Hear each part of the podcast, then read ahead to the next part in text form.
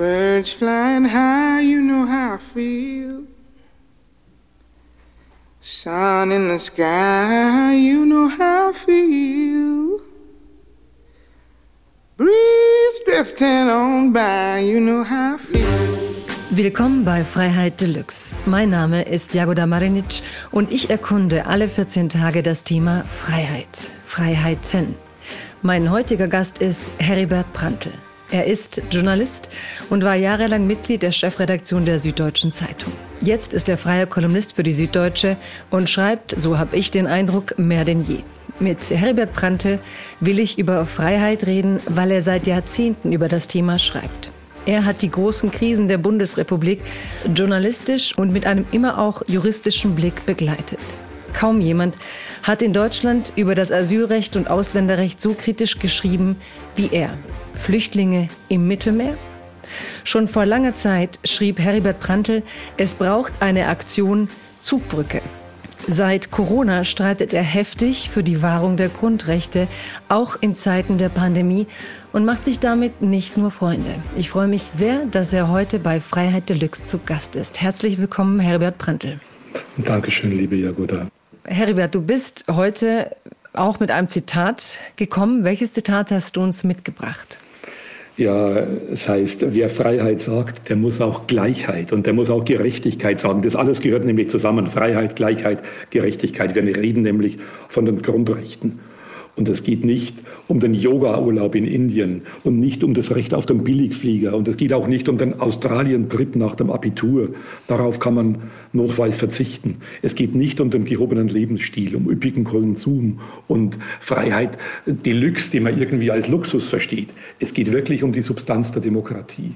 Und die Substanz der Demokratie sind die Grundrechte. Und deswegen brauche ich die Grundrechte auch und gerade in Katastrophenzeiten, in Zeiten der Pandemie und in Zeiten der Not. Danke dir. Wir sagen Deluxe, weil wir der Freiheit eines der wichtigsten Grundrechte finden. Also gut, dass du dieses Zitat mitgebracht hast und Würdest du sagen, Freiheit oder der Kampf um die Freiheit oder auch die Kommunikation, was Freiheit ist, treibt dich an? Ich meine, seit Jahrzehnten legst du wirklich den Finger in diese Wunden und es hat immer zu tun mit der Freiheit der Bürgerinnen und Bürger, mit der Freiheit des Individuums, mit den Grundrechten. Ist das dein Antrieb? Ja, es treibt mich um und es hat natürlich auch was mit der Person zu tun. Hat man selber in seiner Kindheit, in seiner Jugend Freiheit erlebt? Äh, ist sie eingeengt worden? Und ich lache dann manchmal, wenn ich an das Eingeengtsein denke, als ich aus dem Knabenseminar nachts geflohen bin, weil ich mit elf oder zwölf Jahren, weil ich mich nie in meinem Leben wieder so eingeengt gefühlt habe als in dieser seltsamen katholischen Kaserne. Und damals habe ich zum ersten Mal gespürt, als Kind, wie wichtig das Gefühl von Freiheit ist und wie viel wert es ist und wie stark es einem macht. Und ich habe später wieder gespürt, als ich Richter und Staatsanwalt war. Ich habe es gespürt, als ich mich als Journalist in einem Hochsicherheitsgefängnis habe einsperren lassen, eine Woche lang um zu erleben, wie fühlt es sich an, wenn die Freiheit fehlt. Es ist ein Thema, das mich in unendlich vielen Facetten beschäftigt hat. Auch das Thema Asylrecht äh, gehört ja dazu. Wie ergeht es den Menschen, die fliehen müssen, weil es ihnen an allem fehlt? Und wie gehen wir mit ihnen um? Diesem Nachdenken über Freiheit, über Freiheiten, über Grundrechte, über Gleichheit und Gerechtigkeit das, ein Leben, das ist ein Lebensthema von mir.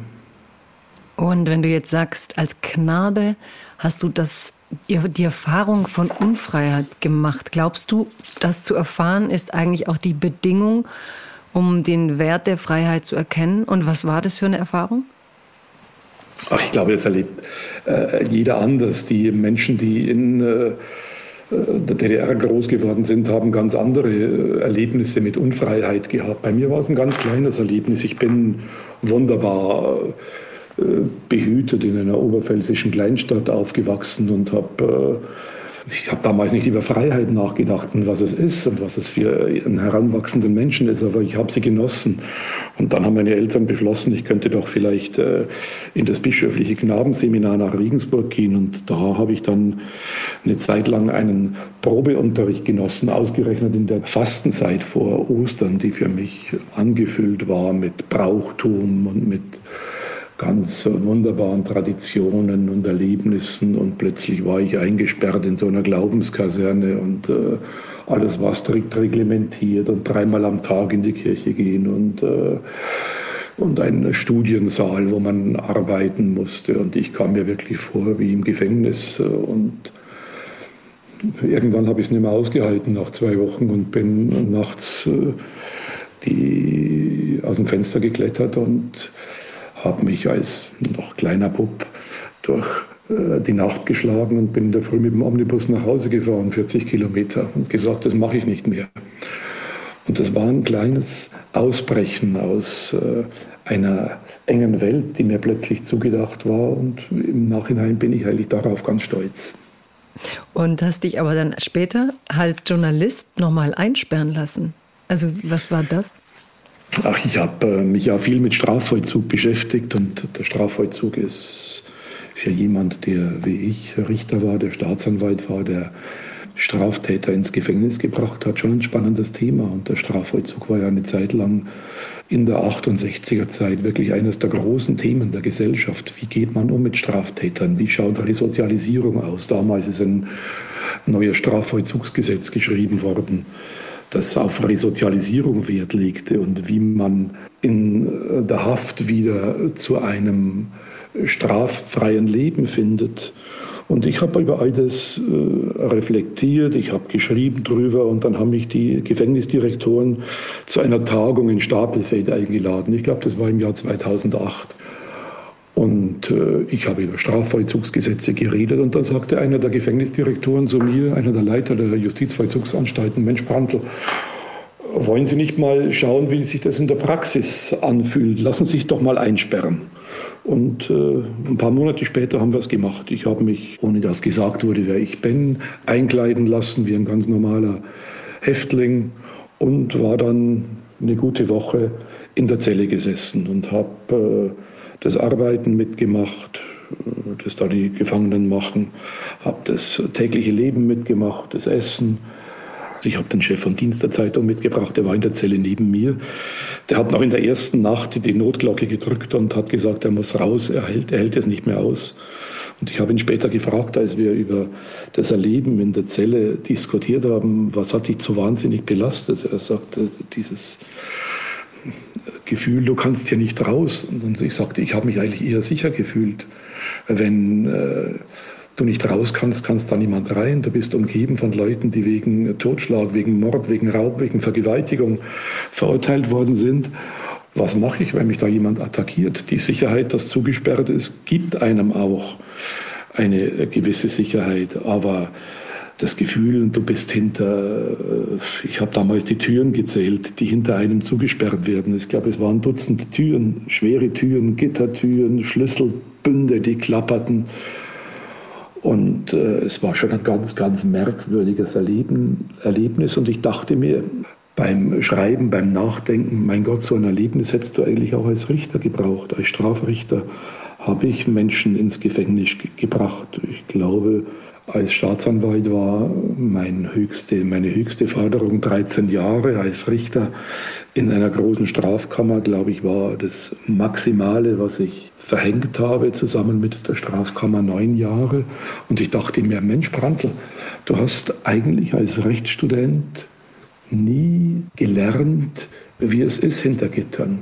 Als Richter war ich vielleicht mal an Sonntagen im Schurdienst eine Stunde zur Vernehmung von äh, Untersuchungsgefangenen im Gefängnis. Und das war meine Lehre. Es wäre eigentlich wichtig für Rechtsstudenten und für alle, die im Justizbereich tätig sind, einmal diese Erfahrung zu machen. Was passiert dort hinter Gittern? Was passiert dort, wo du die Leute hinbringst? Das war eine ganz, eine ganz einprägende Erfahrung die dann, glaube ich, auch im Weiteren in den nächsten zehn Jahren bis heute mein Schreiben über Strafe, Strafvollzug, über Strafrecht sehr prägt. Ich stelle mir das aber trotzdem ziemlich krass vor, wenn, also ich bin natürlich nicht aus deinem Fach, aber dieses, eine Entscheidung zu treffen, die einem anderen Menschen dann die Freiheit raubt. Du sagtest, 13 Jahre war das höchste Strafmaß, das du verhängt hast. Wie bist du dann ähm, mit der Entscheidung umgegangen? Also wie verarbeitet man sowas, dass man auch die Macht hat, qua Recht, so eine Entscheidung zu treffen?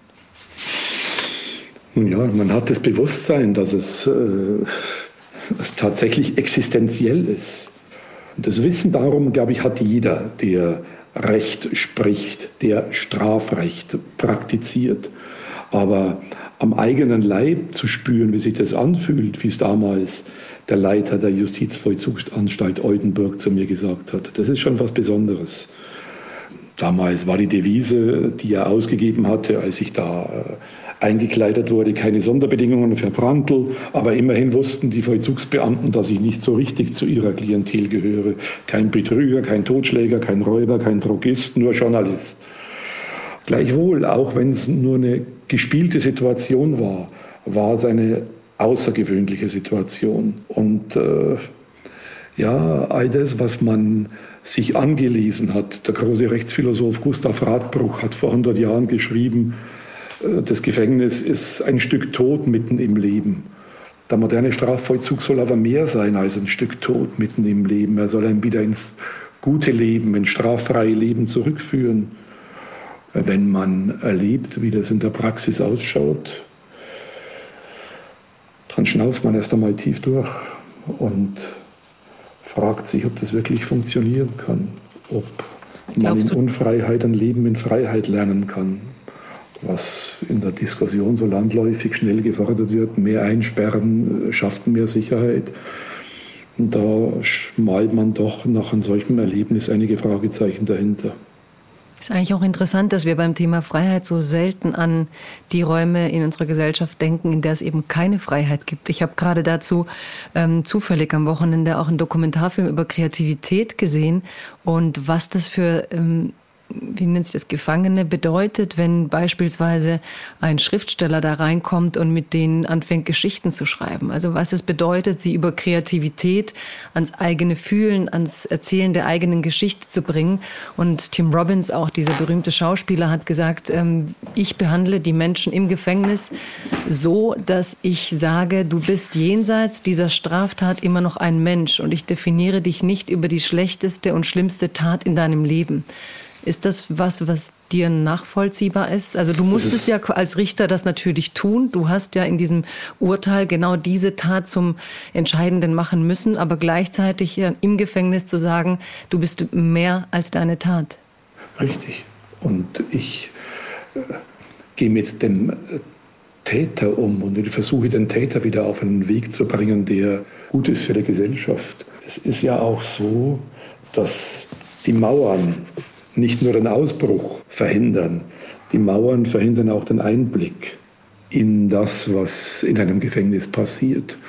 Wir reden, das hast du zu Recht festgestellt, wir reden nicht mehr sehr viel von äh, Gefängnissen, vom Strafvollzug, äh, davon, äh, was da passieren soll. Und es liegt auch daran, dass die sogenannte Föderalismusreform vor 15 Jahren den Strafvollzug zur Ländersache gemacht hat. Seitdem gibt es keine bundesweite Diskussion mehr über das, was in der Haft verbessert werden muss. Es hat sich alles aufgeteilt in Länderzuständigkeiten. Jedes Land hat sein äh, Strafvollzugsgesetz. Es wurde damals befürchtet, dass es zu einem Wettlauf der Schäbigkeit kommt. Auch ich habe das mal geschrieben.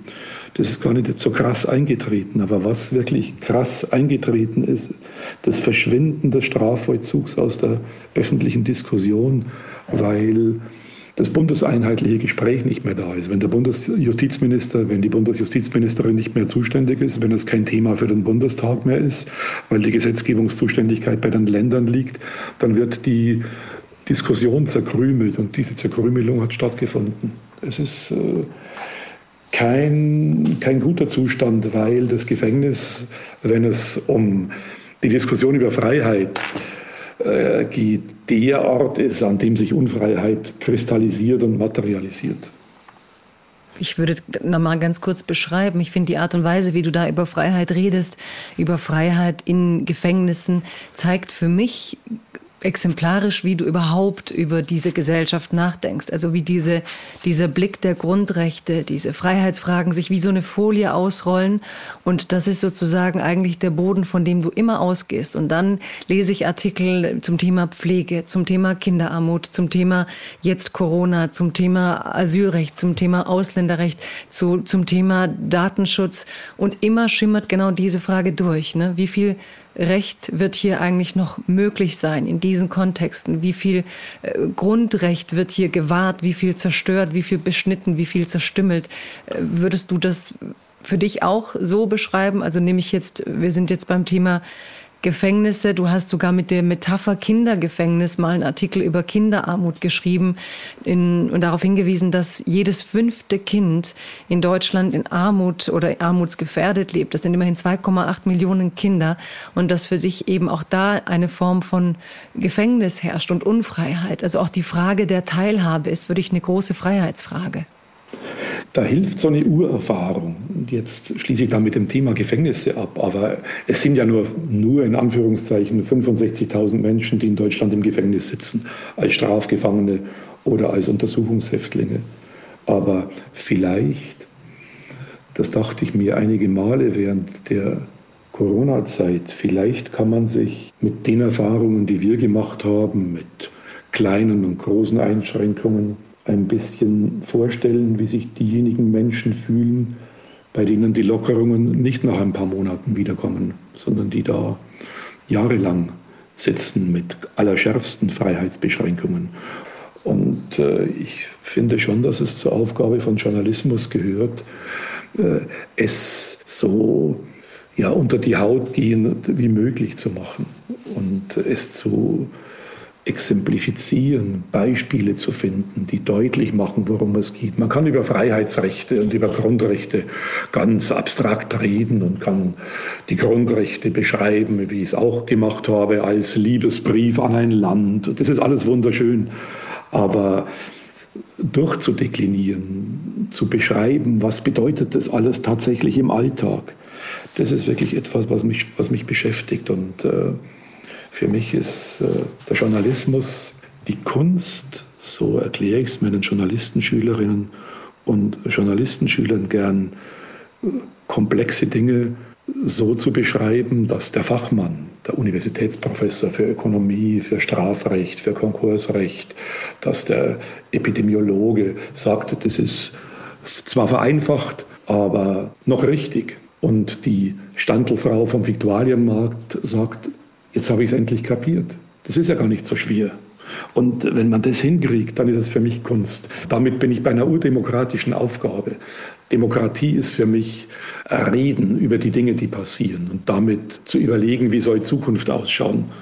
Demokratie ist Distanz überwinden. Also genau das Gegenteil von dem, äh, was wir in der Corona-Krise erlebt haben. Es ging immer darum sagen, zu sagen, ja, wir ja, müssen ja. Distanz herstellen, wir müssen uns schützen. Es ist alles richtig und ich bin gar nicht jemand, der diese Schutzmaßnahmen ablehnt. Aber zugleich muss einem immer klar bleiben, Demokratie ist das Überwinden von sozialer Distanz. Deswegen war für mich äh, der Shutdown in den Schulen und in den Kindertagesstätten, in den Kindergärten so furchtbar, weil er die, die soziale Kluft im Lande verstärkt hat, weil er die Bildungsungerechtigkeit verstärkt hat.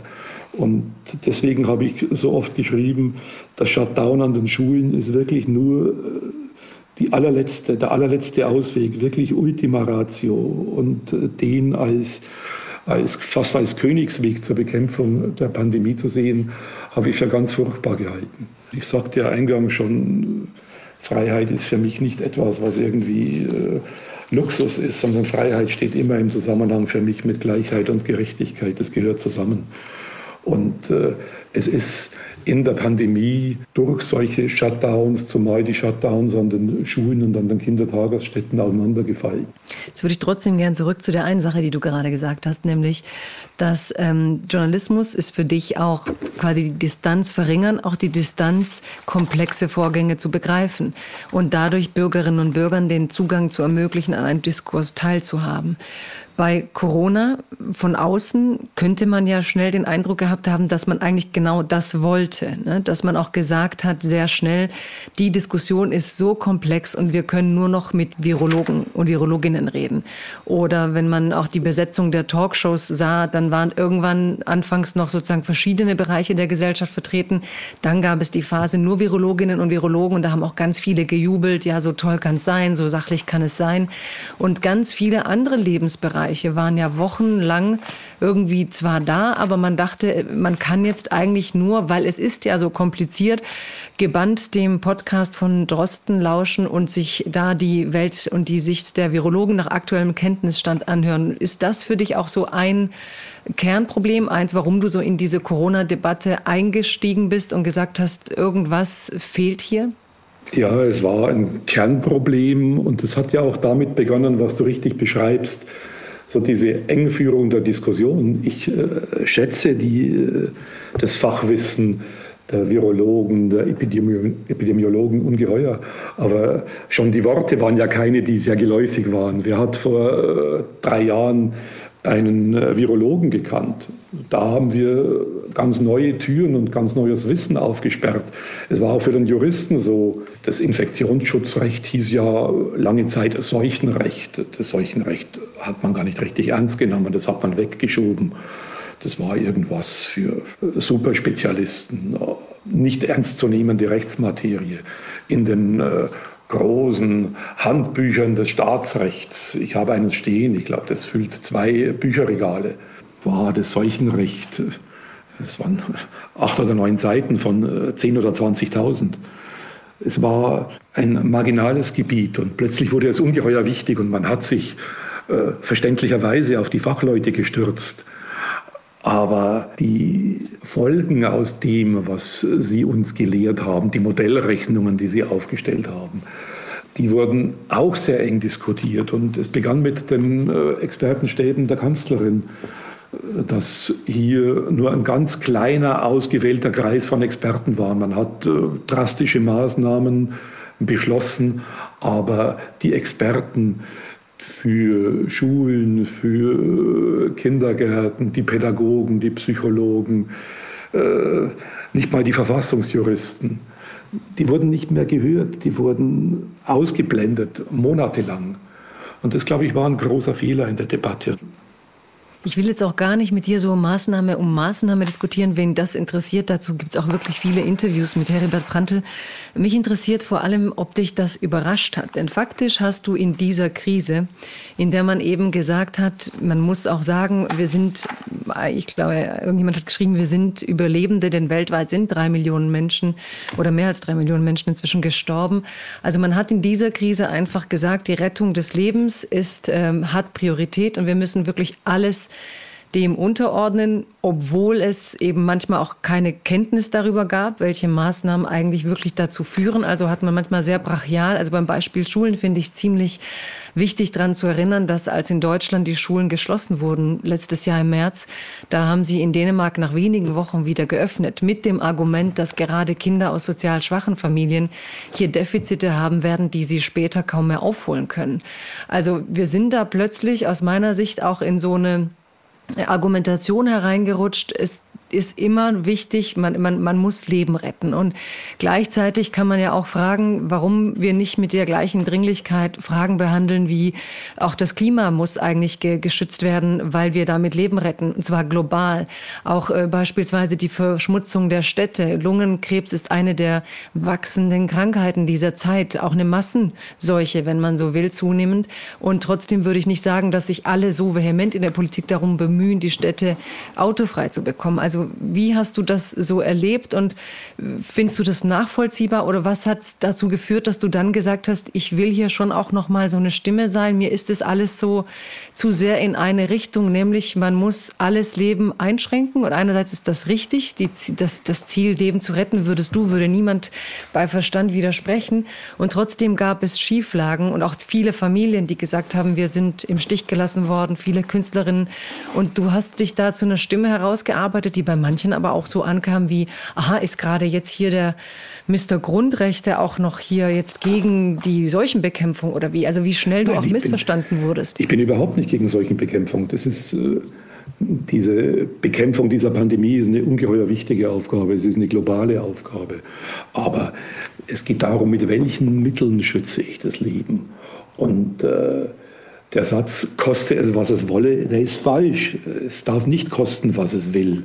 Und äh, es hat schon sehr bald äh, Wolfgang Schäuble gesagt, nein, nicht der Artikel 2, der die Unverletzlichkeit des Lebens propagiert, ist unser alleroberstes Grundrecht. Das alleroberste ist der Schutz der Menschenwürde. Der Schutz, die Würde des Menschen ist unantastbar. Das heißt, auch beim Lebensschutz muss ich die Menschenwürde bewahren. Ich darf nicht Mittel einsetzen, die die Menschenwürde verletzen. In der ersten Phase der Krise wurden die alten Menschen isoliert, die Menschen in den äh, Altenheimen, in den Pflegeheimen, die wurden isoliert in einer Art und Weise, die menschenunwürdig war. Es sind wirklich Hunderte, Tausende von Menschen allein gestorben. Sie durften nicht mehr ihre engsten Angehörigen sehen, die durften nicht mehr ihre Ehepartner, ihre Lebensgefährten sehen. Ich habe selber in meiner Bekanntschaft solche Fälle erlebt und es war grausam und bitter, bitter äh, für die Menschen, die das durchmachen mussten. Ich muss, wenn ich sage, mit aller Kraft schütze ich Leben, immer die Juristen sagen Verhältnismäßigkeit. Ich muss es abwägen gegen andere Grundrechte. Ich muss immer sagen, mit welchen Mitteln mache ich das, mit welchen Folgen, mit welchen Kollateralschäden passiert es. Und äh, wenn ich das mache und intensiv mache, dann bin ich auf dem richtigen Weg. Es war sicher in der Pandemiebekämpfung so, dass man, zumal in der ersten Phase, man hat ungeheuer viel ausprobiert, weil man wenig wusste, wie äh, dieses Virus wirkt, wie es sich verbreitet. In der zweiten und dritten Phase war es anders. Da hat man dann einfach die gleichen Knöpfe nochmal gedrückt, die Grundrechte partiell ausgeschaltet, weil man schon mal gemacht hatte. Und das werfe ich der Politik vor, dass man die Lehren aus der ersten Phase nicht richtig gezogen hat. Und das gilt es nachzuholen. Wir müssen uns wirklich mit aller Kraft äh, fragen, was war bei dieser Pandemiebekämpfung gut und was war schlecht, was hat funktioniert, was hat nicht funktioniert. Ich glaube, wir wollen nicht nochmal haben, dass wir über ein Jahr lang alle äh, Hotellerie, Gastronomie, alle Freizeiteinrichtungen, die Museen, die Theater, die Kinos schließen, dass man äh, wirklich das gesellschaftliche Leben so brutal herunterfährt. Das tut einer Gesellschaft nicht gut und äh, es ist vielleicht beim Ersterleben einer solchen Pandemie nicht anders machbar. Aber dann beginnt die Zeit des sorgfältigen Abwägens, des sorgfältigen Überprüfens und die ist spätestens jetzt gekommen. Das Schwierige an der Krise fand ich ja natürlich das Argument der vielen oder vieler Leute, die gerade auf Twitter beispielsweise schnell rabiat wurden, da hattest du so die, ich würde sagen, zusammengefasst, die Freiheit der einen ist ja in Zeiten von Corona die Lebensgefahr für die anderen. Also man hat ja diesen Solidaritätsgedanken. Und so war fast jeder, der ein Plädoyer hielt für etwas mehr Freiheit von Leuten, die auf der Seite von No-Covid oder Zero-Covid waren, das Extremste, was ich gehört habe, war eigentlich auf Twitter so der Vorwurf, naja, super, wenn du für Eigenverantwortung bist, dann bist du gleich für fahrlässige Tötung. Also es gab plötzlich so völlig extreme Lager. Das heißt, auch wenn ich dafür plädiert hätte, dass man wie in anderen Ländern auch, das hat mich auch teilweise irritiert. In Spanien haben die Theater schon lange offen. In Spanien haben die Fitnessstudios überwacht und kontrolliert offen, weil man sagt, ist doch gut fürs Immunsystem.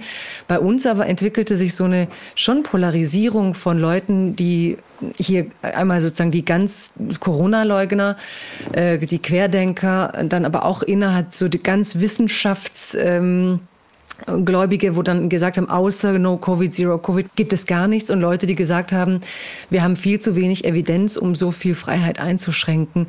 Ich meine, du schreibst seit so vielen Jahrzehnten, seit drei Jahrzehnten über Themen wie Ausländerrecht, Asylrecht. Ich meine, das sind Themen, wo in Deutschland Häuser brannten. Hast du das Gefühl, dass bei diesem Thema die Diskussion noch aufgeheizter war als bei diesen anderen Themen oder ist es gleich? Nö, ich habe das Gefühl, es ist noch aufgeheizter als früher. Ich habe eigentlich eine so ähm, angstbesetzte Polarität der Reaktionen in meiner journalistischen Laufbahn, in meiner journalistischen Zeit nie erlebt. Ich habe viele heftige Debatten erlebt. Mein Gott, Asyl.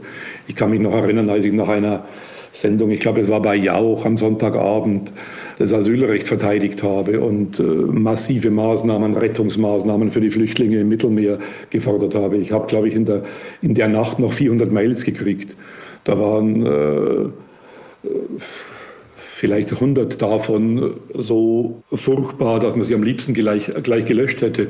Brandl, es wäre gut, wenn sie selber mit absaufen würden im Mittelmeer. Also richtige Hetze, richtig beleidigend, richtig grob, richtig brutal, unhöflich vielleicht genauso viele waren applaudierend und sagten, endlich sagt es einer. Und der Rest war mh, mm, abwägend, einerseits, andererseits.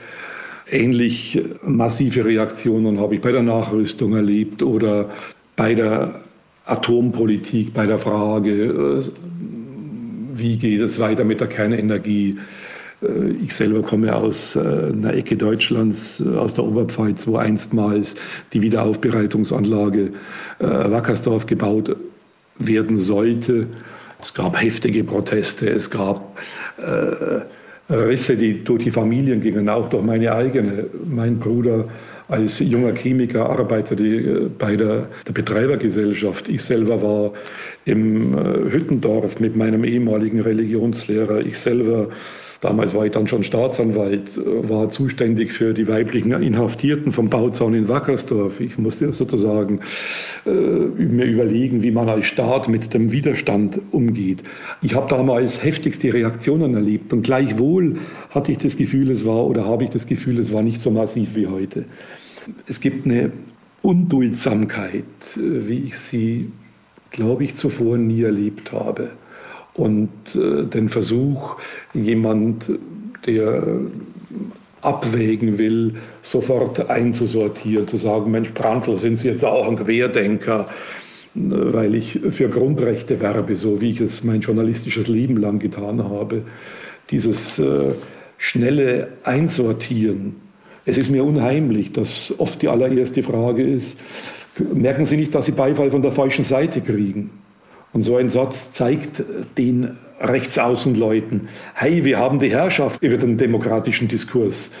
Wenn die Rechtsaußenleute nur sagen müssen, der hat ja recht und äh, damit fällt äh, diese Position weg, dann wird die Gesamtdebatte kaputt gemacht. Dann wird der Austausch von Argumenten blockiert und zwar zugunsten von AfD und Co.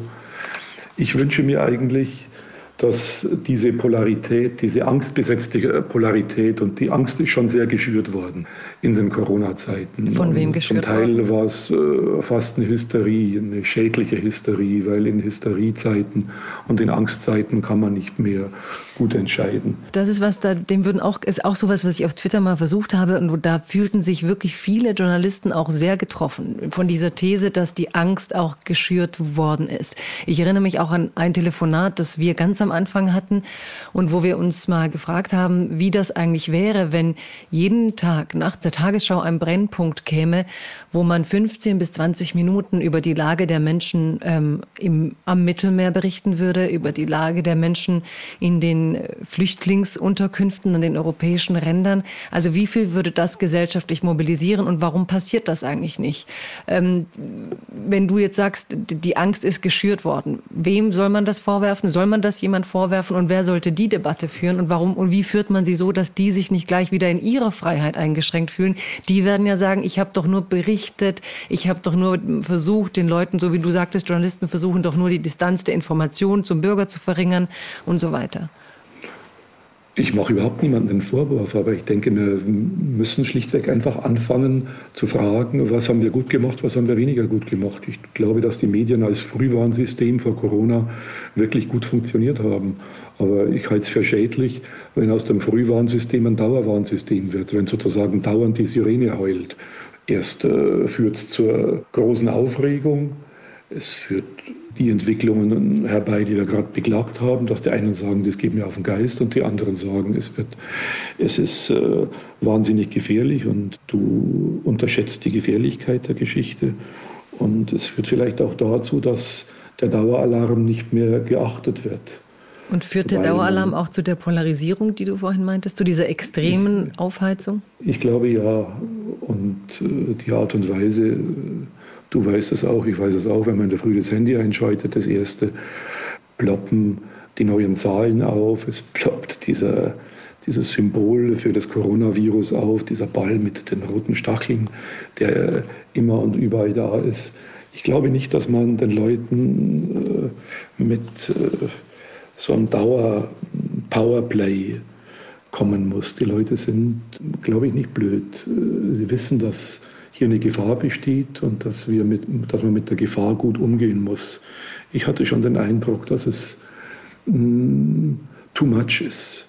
Und Medienwissenschaftler an der Uni Passau beispielsweise oder in der Schweiz haben ja äh, einige Monate der Pandemiebehandlung in den Medien analysiert und festgestellt, dass bis zu 70, 75, 80 Prozent der gesamten journalistischen Inhalte beherrscht waren von äh, Corona und von der Pandemie.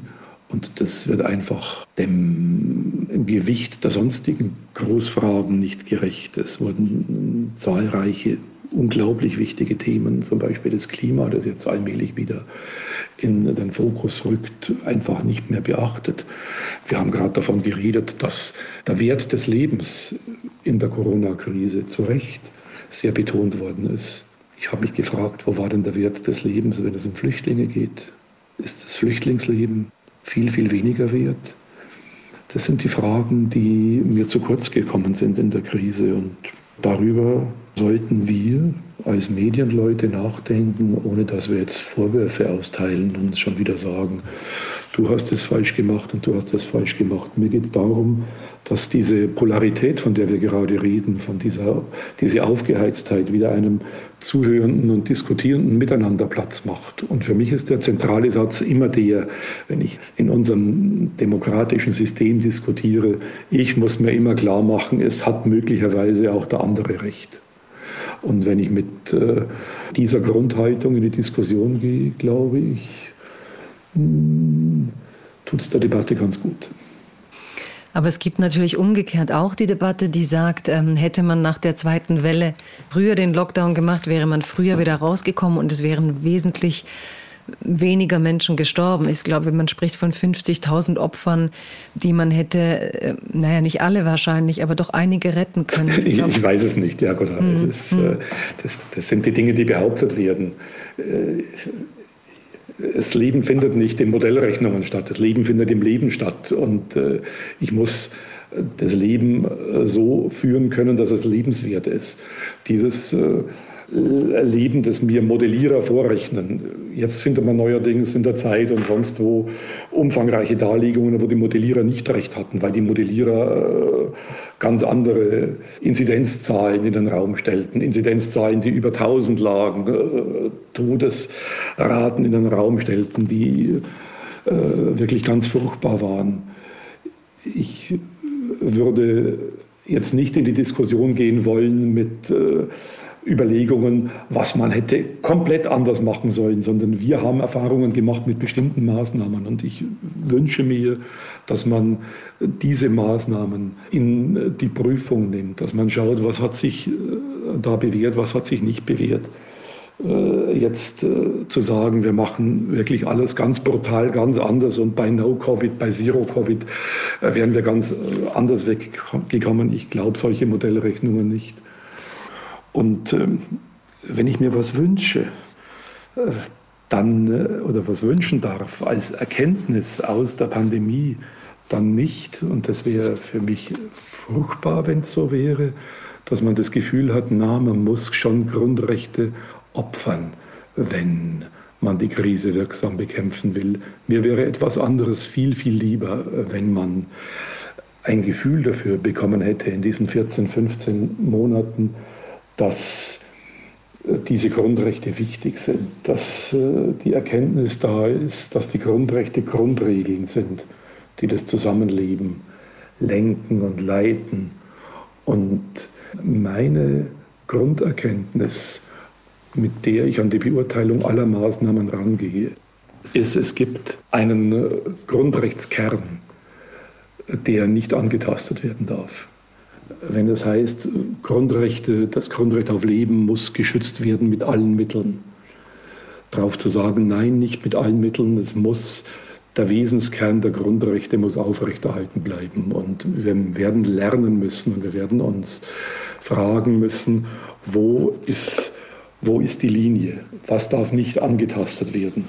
Und äh, wir haben ja vorher darüber geredet, dass es, äh, das Reden über Grundrechte eine lange Tradition hat. Äh, mir ist bei der Debatte über die Bekämpfung des Virus die Debatte über Terrorismusbekämpfung eingefallen.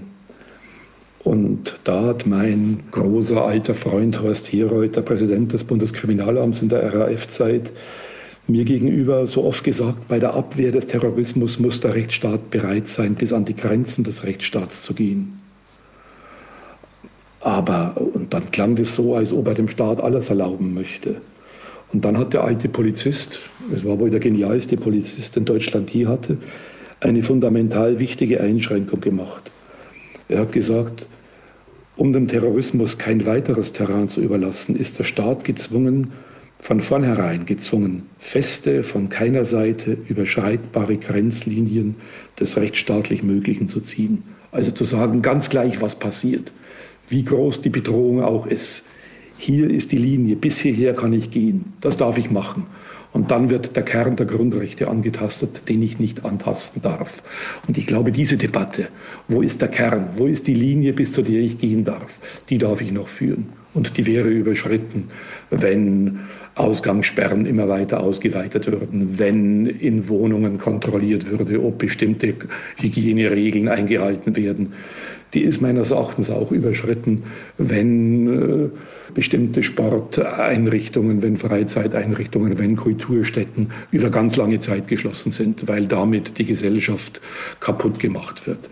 Aber das sind die Dinge, über die ich gerne reden möchte und über die man vielleicht, wenn die große Gefahr vorbei ist, wenn die Inzidenzwerte weiter sinken, wenn äh, die große Pandemiegefahr vorbei ist, über die man äh, sachlicher und ohne die große Erregung reden kann, die jetzt immer noch herrscht.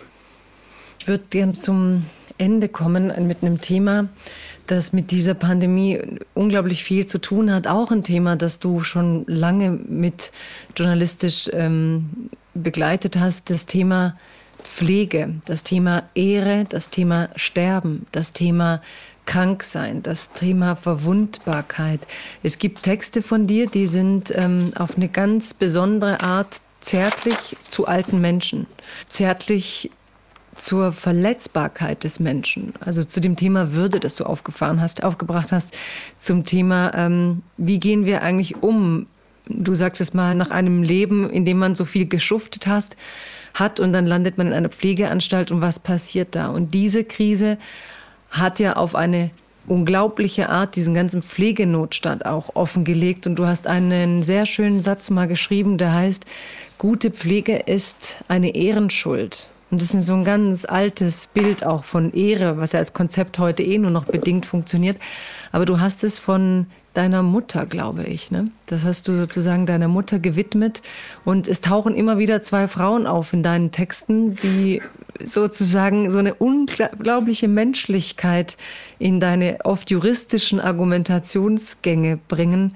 Dann kommt plötzlich Ehre, dann kommt plötzlich, ähm, ja, vielleicht würdest du mir zum Abschied erzählen, was hat eigentlich Mutter Prantl und Maria Prantl mit deinem Freiheitsbegriff zu tun?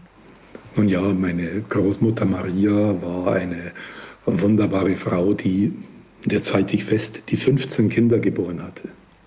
Mein Vater sagte immer, er hat seine Mutter eigentlich nie anders als schwanger erlebt. Und diese, diese Maria Brandl war eine unglaubliche Frau, eine Frau, von der ich wirklich viel gelernt habe. Ich habe Lesen von ihr gelernt, lange bevor ich in die Schule kam. Und ich habe dann, als ich zehn, elf Jahre alt war, von ihr journalistisches Recherchieren gelernt. Wie denn? Es war ganz, ganz eigen. Von den vielen Kindern meiner Großmutter war eines, das äh, im Krieg ums Leben kam, Onkel Oskar. Er war äh, auf dem U-Boot im Atlantik und äh, das U-Boot wurde torpediert vor der US-Küste und er war vermisst. Und die Großmutter ging davon aus, er liegt irgendwo auf einem Soldatenfriedhof. Und was hat sie gemacht? Sie hat sich hingesetzt und hat an alle Leute, die sie irgendwie kannte und von denen sie gehört hatte, die aus äh, der Bekanntschaft nach den USA ausgewandert waren oder deren Vorfahren ausgewandert waren, sie hat alle angeschrieben. Dutzende von Leuten und sie gebeten, sie mögen doch äh, an die Soldatenfriedhöfe irgendwo, die für sie erreichbar sind, äh, zu denen fahren und nachschauen. Und ich saß immer daneben und habe äh, das Löschpapier auf ihre Bögen drücken dürfen, wo sie geschrieben hat und wo sie gebeten hat, nachzuschauen. Und eines Tages kam tatsächlich ein dicker Brief mit Fotos und es hatte sich einer der entfernten Bekannten vor ein Grab gestellt. Da stand O. Brandle drauf, Oskar Brandl, das war ihr Sohn, das war der Matrose vom U-Boot und die Lebensdaten standen drauf. Der Bekannte hat ihren Blumenstock aufgestellt. Meine Großmutter hat die Bilder auf dem Tisch ausgebreitet, hat die Bilder gestreichelt. Und es war die erste journalistische, wenn man so will, Recherche, die ich erlebt habe in meinem Leben. Und äh, die Intensität, mit der sie das gemacht hat, das ging Wochen oder Monate lang. Sie hat geschrieben, hat Reaktionen abgewartet und eines Tages kam das Ergebnis. Das war äh, ja, nachhaltiges Schreiben, würde man heute sagen. Von der Freiheit, und, einen Menschen nicht aufzugeben, den man liebt. Die, die Freiheit, ja, und die, wirklich äh, Energie in bestimmte Anliegen zu stecken. Das war auch etwas, was dann meine Mutter weiter betrieben hat wenn ich keine Lust mehr hatte, irgendwelche komplizierten Dinge in der Mathematik, mit der ich mich, ähm, mit der ich mir am mathematisch-naturwissenschaftlichen Gymnasium schwer tat und meine Mutter irgendwie immer wieder versuchte zu sagen, mach genau die Sachen, die dir schwer fallen. Und da einen Ehrgeiz in mir weckte, der ganz fruchtbar war. Deswegen bin ich diesen beiden Frauen, meiner Mutter unglaublich dankbar, dieser Großmutter mit der mütterlichen Erfahrung äh, sehr dankbar, die Autorität hatte. Und ich habe erlebt in meinem Zuhause die Autorität von starken Frauen. Wie viel Freiheit steckt eigentlich in der Entscheidung, den Juristenberuf niederzulegen und Journalist zu werden? Man hat ja gerade gehört, wie sehr du das auch liebst dass die Tätigkeit, die, die, die, die, die, die Energie, die du da reinlegst und gab es dafür ein Vorbild für diesen Bruch mit einer begonnenen Biografie, Berufsbiografie? Liebe Jagoda, ich glaube, ich habe gar nicht gebrochen. Für mich ist das äh, eine kontinuierliche Entwicklung. Ich beantworte es ein bisschen anders. Mhm. Viele Menschen haben mir geschrieben, warum gehen Sie eigentlich nicht in die, in die Politik? Sie sind jemand, der mit äh, Werf eintritt für bestimmte Positionen. Ich habe dann immer zurückgeschrieben, Leute, ich bin in der Politik. Ich habe nur eine andere Rolle. Ich, ich diskutiere Dinge, ich beschreibe Dinge, ich äh, kommentiere Dinge, ich versuche Diskussionen auszulösen. Das ist Politik. Und äh, dann sagen die, ja, aber da hat man doch keinen Einfluss. Darauf sage ich, ich weiß es nicht. Natürlich kann ich nicht erwarten, dass, äh, wenn ich gegen den Strom schwimme, wie meinetwegen in der Corona-Politik oder wie ich es jahrzehntelang in der Asylpolitik gemacht habe, dass äh, der Strom seine Richtung ändert. Aber mit dem, was ich schreibe, kann ich Diskussionen auslösen. Und äh, ein Demokrat glaubt daran, dass Diskussionen etwas verändern können. Und vielleicht sind die Stücke, die wir du als Kolumnistin, ich als Kommentator, als Leitartikler schreibe und geschrieben habe, um bei dem Wasserbild zu bleiben. Vielleicht sind Steine, die man ins Wasser wirft. Steine ziehen dann Kreise. Und äh, ja, das möchte ich gerne. Dass die Steine, die man in die Diskussion wirft, Kreise ziehen. Dass diskutiert wird. Und ich freue mich, wenn Leute sagen, ich bin fast immer ihrer Meinung, Brandl. Aber ein bisschen unheimlich ist mir dabei schon, wenn das jemand sagt. Wenn mir jemand sagt, ich bin nicht immer ihrer Meinung oder ganz oft nicht ihrer Meinung. Aber ich lese das gern, was sie schreiben, weil es mich manchmal aufregt, weil es mich erregt, weil ich es am Frühstückstisch meiner Frau, meiner, meinem Lebenspartner vorlese und dann diskutieren wir drüber, dann sitze ich da und grinse und freue mich und denke mir, das ist das, was du erreichen willst. Du verhilfst den Leuten zum Reden, die diskutieren drüber, die diskutieren über Dinge, die vielleicht ohnehin schon auf dem Tisch liegen. Du gibst äh, denen eine andere Perspektive oder du machst ihnen andere Themen wichtig und sie entdecken Themen, die ihnen bislang nicht wichtig waren. Wenn das gelingt, dann bin ich glücklich. Das klingt jetzt sehr schwärmerisch und jetzt werde ich dich eigentlich auch gern schwärmen, trotzdem was Hartes fragen. Ich kenne die Geschichte von einer Dame, die dir am Gleis gefolgt ist und dich nicht sonderlich äh, toll fand. Kannst du aber gleich selber vielleicht kurz erzählen, was sie dann mit dir gemacht hat. Und du bist ja auch nicht verschont von dem, was wir heute Hate Speech nennen und äh, Hassrede und Drohungen. Ähm, wo hast du das dann hingepackt? Also wir sprechen von Meinungsfreiheit. Du bist jemand, die diese Meinungsfreiheit immer äh, für diese genutzt hat. Deine Meinung ist bekannt in vielen gesellschaftlich heiß debattierten Feldern. Es gibt diese krasse Kontinuität eben mit deiner juristischen Arbeit. Ich habe ein Zitat von dir gefunden, das ich auch sehr mochte. Ähm, das richterliche Urteil ist durchaus auch eine Art Kommentar. Also diese Kontinuität, die spürt man ähm, bei dir. Aber es gibt doch auch die Schattenseiten und welchen Preis hast du bezahlt für die Freiheit?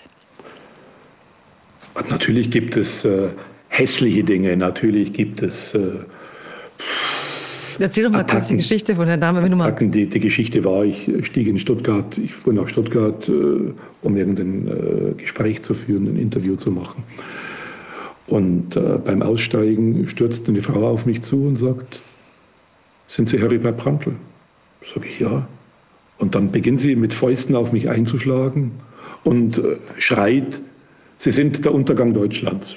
Bezog sich offensichtlich auf meine Stücke, die ich zur Integration, äh, zum Asylrecht, zur Integration geschrieben hatte. mir ist, es war, als ob ein Film abläuft, mir fiel sofort die Szene ein, vielleicht weil die Frau mich daran erinnerte. Adelheid Streidel sticht, das war die Attentäterin, die Oskar Lafontaine überfallen hatte, die sticht mit dem Messer auf ihn ein. Ich wusste nicht, ob die ein Messer hat. Ich, das kam das Bild, das mir in den Kopf kam. Ich habe die Frau weggeschoben, weggeschubst, äh, habe meine Tasche gepackt und habe geschaut, dass ich ganz schnell wegkomme. Ich habe von der Frau nie mehr was gesehen. War einer dieser Attacken.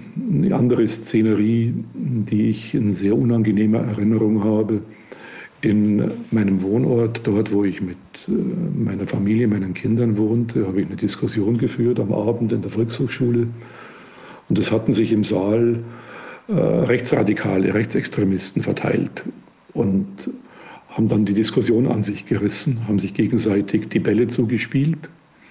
Und einer sagte dann laut im Saal als Diskussionsbeitrag, Herr Brandl, an Ihrer Stelle würde ich ein wenig aufpassen. Wir wissen, wo Ihre Kinder zur Schule gehen. Es war eine ganz offensichtliche Drohung. Ich habe die Veranstaltung sofort abgebrochen und habe gesagt, so wird hier nicht diskutiert. Da, wo Drohungen ausgesprochen werden, noch dazu Drohungen gegen Kinder, ist jede Diskussion zu Ende. Es gab natürlich auch, weil du angesprochen hast, die massive Kritik. Es gab in der Asylzeit äh, Drohungen massivster Art. Äh, sie werden wir an die Wand stellen. Es gab ein Paket, in dem Scheiße war und man reißt das Paket auf und es stinkt äh, furchtbar. Es gab die Zeit, wo solche Sachen nicht mehr anonym kamen, sondern mit äh, Namen und Adresse, weil die Leute offenbar stolz darauf waren, dass sie einem in Angst und Schrecken versetzen können oder wollen. Aber ich habe mich davon eigentlich nie besonders beeindrucken lassen. Und wenn wir von Pressefreiheit reden, es gibt Hunderte, Tausende von Kollegen, für die die Pressefreiheit nur ein paar Quadratmeter groß ist, nämlich so groß wie eine Gefängniszelle. Und äh, wenn wir für die Pressefreiheit kämpfen, für die Pressefreiheit auch in dem Land, in dem wir leben, dann kämpfen wir auch für die Kolleginnen und Kollegen, die es nicht können, bei denen der Staat Brutalitäten gegen die Pressefreiheit und gegen die Meinungsfreiheit einsetzt. Umso wichtiger ist es, dass wir unser Recht wahrnehmen und dass wir es so gut wahrnehmen, wie es nur geht. Und dass wir die Demokratie voranbringen, dass wir den Rechtsstaat voranbringen, dass wir streiten. Auch darum, und jetzt komme ich nochmal zurück zu Corona, was Gesundheit des Lebens ist. Dass Gesundheit mehr ist als Abwesenheit von Krankheit. Und ich wünsche mir, dass deswegen, und jetzt sind wir auch wieder bei den Grundrechten, dass wir die Grundrechte hochhalten, auch in so schwierigen und in katastrophalen Zeiten, weil sie die Basis sind für unser Zusammenleben und für unser Diskutieren und für die Art und Weise, wie wir miteinander umgehen. Dazu gehört die Pressefreiheit, dazu gehört die Meinungsfreiheit. Und die Pressefreiheit ist ja nicht nur ein Recht, es ist auch eine Pflicht, äh, sich diese Arbeit, dieses sich einsetzen für die Demokratie wirklich nicht leicht zu machen. Und wir, unser Beruf, Jagoda und meiner, ist ein, vielleicht der einzige, nicht vielleicht, es ist der einzige Beruf, für diesen eigenes Grundrecht gibt. Den Artikel 5, Pressefreiheit. Dieses eigene Grundrecht gibt es ja deswegen, weil diese Presse- und Meinungsfreiheit für die Demokratie so ungeheuer wichtig ist.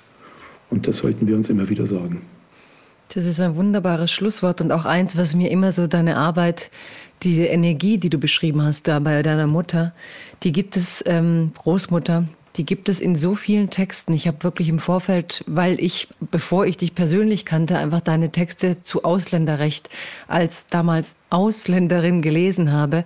Und ähm, das hat viel bedeutet. Und ich weiß, dass heute die Debatten nochmal anders laufen, aber wir vergessen, wie alt dieser Kampf ist. Und allein so einen Text wiedergefunden zu haben, in dem du geschrieben hast, äh, also damals 1989 gab es eine Anti-Asyl-Kampagne der Republikaner, die eine Werbung geschaltet haben, in dem Spiel mir das Lied vom Tod, quasi zur Abschreckung gegen äh, Asylbewerber. Und trotzdem kamen sie ins Berliner Abgeordnetenhaus mit 7,5 Prozent. Ja. ja. du hast damit angesch an, dagegen angeschrieben, aus genau dieser Haltung heraus, die du jetzt so ähm, gezeigt hast, nämlich, weil wir dürfen. Und diese Freiheit, die ähm, spürt man in vielen Texten. Dieses, das ist ein Berufsstand, der hat das Grundgesetz ähm, abgesichert bekommen, weil wir dürfen, müssen wir auch. So manchmal lese ich das zumindest in deinen Texten heraus. Das freut, das freut mich wirklich sehr, dass du diese alten Texte zitierst. Mir fällt da, ich glaube, das war der erste Leitartikel zum Asylrecht, den ich geschrieben hatte. Ja, ich der viele Diskussionen ausgelöst hat, auch in der, auch in der Redaktionskonferenz. Es hieß dann ein bisschen abfällig, der Brandl ist ein Gesinnungsethiker. Äh, die Verantwortungsethik ist doch wichtig. Der Leitartikel über das Asylrecht hatte die Überschrift Einmauern oder Teilen. Und ich denke mir, wenn ich die Debatten heute sehe über die Flüchtlingsboote im Mittelmeer, über die Flüchtlingslager auf Moria, auf Lesbos, äh, wenn ich äh, die weltweite Debatte, wie gehen wir mit der Pandemie weltweit um, wie werden die Impfstoffe verteilt, dann geht es genau wieder um diese Überschrift und um diese Aussagen. Wollen wir uns einmauern oder wollen wir teilen? Und ich denke, äh, wir sind dafür da, dafür zu werben, dass wir teilen, weil wir keine Insel sind, weil wir Teil einer Weltgemeinschaft sind und weil der Nächste nicht nur derjenige ist, der in Deutschland geboren ist. Ja, und geteilt hast du auch die deutsche Erinnerung. Das war auch ein Text, den ich sehr geliebt habe. Da wollten sich gerade irgendwelche Erinnerungskultur, Freunde äh, mit einem Band schmücken über all die großen Orte der deutschen Erinnerung von Hambach bis weiß nicht was. Und du hast geschrieben, Rostock-Lichtenhagen ist ein Erinnerungsort für das anhaltende Versagen deutscher Politik. Ja, du hast dir die Freiheit genommen, sozusagen immer wieder auch ähm, wie nennt man das, das Schöne zu beflecken. Das, was die, man sich gerne als nur rein erzählen möchte, wieder ein bisschen schmutziger zu machen und daran zu erinnern, dass man eben mit einer Geschichte zu leben hat in ihrer Ganzheit. Und ich finde, das ist eine Freiheit, die du exemplarisch in deinen Texten lebst. Und deswegen freue ich mich sehr, dass du heute mein Gast warst in Freiheit Deluxe. Herbert Prantl, ich bin sehr froh, dass ich mit dir die Chance hatte, über deine Arbeit, deine Jahre, deine Freiheitsbegriffe in verschiedenen Bereichen zu reden und dass du uns so viel erzählt hast über, ja, über auch deine Kindheit, deine Eltern und was dir Freiheit in deinem Beruf bedeutet. Ich danke dir, liebe Jagoda. Es war schön mit dir zu reden und es ist auch ganz lustig, auf welche äh, Einfälle man beim Reden wiederkommt, die einem schon lange nicht mehr in den Kopf kamen, wie man plötzlich in der Kindheit ist, in Zusammenhängen, die man so normalerweise gar nicht herstellt. Es ist eine Freude. Ich bedanke mich sehr. Ich danke dir, dass du uns die Zeit gegeben hast. Ja, das war also Heribert Prantl zum Thema Freiheit. Und zum Thema Freiheiten finde ich über all die Jahre. Ich fand das ziemlich spannend und wenn ich daraus ein Tweet basteln müsste, dann würde ich wahrscheinlich etwas schreiben wie Freiheit ist die Freiheit, nicht im Team von irgendwem sein zu müssen, sondern Widersprüche auszuhalten, Grundrechte hochzuhalten und das zu sagen, was ich denke, auch wenn andere durchdrehen. Ich fand das ein spannendes Gespräch und ich fand es überhaupt für mich selbst einen interessanten Vorgang. Immer wenn es ums Ausländerrecht geht, fand ich, war Heribert Prantl schon jemand, wo man sich sicher sein konnte, er schreibt etwas, hinter dem ich stehe, weil es immer von den Grundrechten für Eingewanderte gehandelt hat, weil es immer eine Advocacy war für die, die eben vielleicht weniger Rechte haben. Und bei Corona war es zum ersten Mal so, dass auch ich bei Texten gedacht habe, huch, ähm, finde ich das richtig, wo er jetzt steht und sind die Grundrechte in der Form wichtig, dass wir sie wirklich den Fragen gegenüberstellen können. Wie sieht es in den Krankenhäusern aus? Wie gehen wir damit um, wenn Intensivstationen überlaufen, wenn wir einfach von allen Richtungen gemeldet bekommen, wir können nicht mehr. Und auch dafür haben wir als Gesellschaft eine Verantwortung. Und ich fand seine Texte dann doch immer wieder, weil ich ihm auch als kritischen Denker vielleicht auch eine gewisse Neugier und auch ein Vertrauen entgegenbrachte, so dass ich darüber nachgedacht habe und gemerkt habe, ist das nicht trotzdem ein Diskurs, den wir brauchen, damit nicht alle, die mit der Situation im Moment nicht klarkommen, Künstlerinnen, Unternehmerinnen, Gastronomen, Kinder und Jugendliche, die im Moment psychische Probleme haben, Eltern, die nicht mehr können, auch kritische Argumente an die Hand zu geben, mit denen Sie Ihre Interessen in dieser Zeit vorbringen können. Ich wollte einfach nicht, dass auch alle sagen, jetzt wandere ich mal auf den YouTube-Channel und gucke, wer mir die Welt erklären kann. Und am Ende war doch irgendwie Bill Gates daran schuld oder irgendwelche ominösen Verschwörungstheorien. Ich glaube, die Frage nach den Grundrechten kann ein ganz guter Kompass sein, wie man mit den Widersprüchlichkeiten in der Pandemie umgehen kann. Ich fand beispielsweise auch die Frage, wie können wir solche Maßnahmen vertreten, wenn wir eigentlich gar nicht genau wissen, wie das Virus verbreitet wird? Wie können wir beispielsweise in manchen Regionen Deutschlands gab es im Herbst, Winter drei, vier Monate Lockdown mit Ausgangssperre ab 20 Uhr und gleichzeitig hatten die Büros offen. Welche Grundrechte wurden geschützt? Wer hatte die Macht, dass seine Rechte nicht angefasst wurden? Das sind alles Fragen, die man sich stellen kann. Und ich glaube, dass es gerade jenen, die keine Lobby haben, wichtig ist, dass es Menschen gibt, die hinterfragen, ob Maßnahmen sie in ihrer Würde verletzen. Und natürlich ist das Beispiel der alten Menschen, die gestorben sind, ohne sich verabschieden zu können, unwiederbringlich eins derer, über die man wird reden müssen, auch in Zukunft. Ich jedenfalls bin ganz froh, dass er da war und ich hoffe, ihr habt auch was mitnehmen können. Bis zum nächsten Mal. Freiheit Deluxe. It's a new dawn, it's a new day. It's a new life for me. Freiheit Deluxe ist eine Produktion des Hessischen Rundfunks in Kooperation mit dem Börsenverein des deutschen Buchhandels.